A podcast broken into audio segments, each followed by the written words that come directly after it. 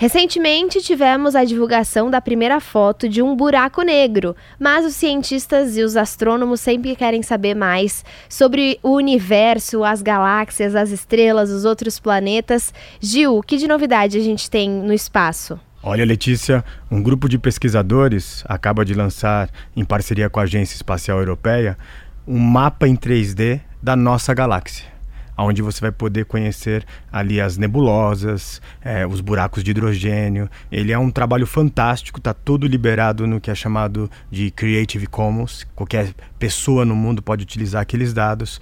Nós aqui navegamos e é realmente uma viagem mais do que espacial.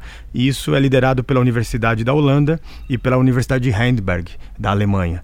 Isso vai ajudar as novas fronteiras das navegações do Renascimento no século XXI. Ou seja, o mapa para ir para o espaço, para conhecer toda a Via Láctea, a gente já tem, né? Só falta a gente conseguir ir até lá.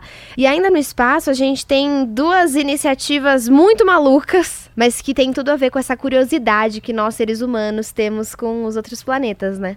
Exatamente, Letícia. Uma companhia aérea russa, claro que foi ali para fazer mais um marketing, uhum. mas ela fez seis episódios sobre o planeta Terra. São episódios bem bacanas, estão disponíveis ali no mundo digital e ele chama Visite a Terra. E o objetivo, ele foi lançado no espaço e é para que alienígenas vejam esse vídeo e venham nos visitar. é como se fosse um intercâmbio interespacial. Quando a gente vai viajar, a gente não fica procurando vídeo no YouTube, procurando nos sites os lugares legais para passear num país ou numa cidade, para conhecer os pontos turísticos.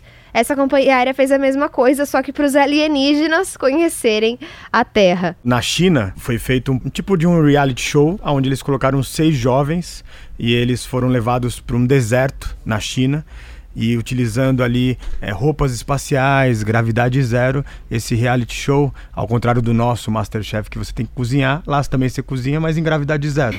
Na verdade, você tem uma vida de astronauta e aquele que se sair melhor, não sei quanto vão ganhar, mas é um reality show para moradores em Marte. Muito bem, se você quiser saber mais sobre essas inovações e outras relacionadas ao espaço, entra no nosso site bandnewsfm.com.br e fica lá a nossa coluna Revolução Band News.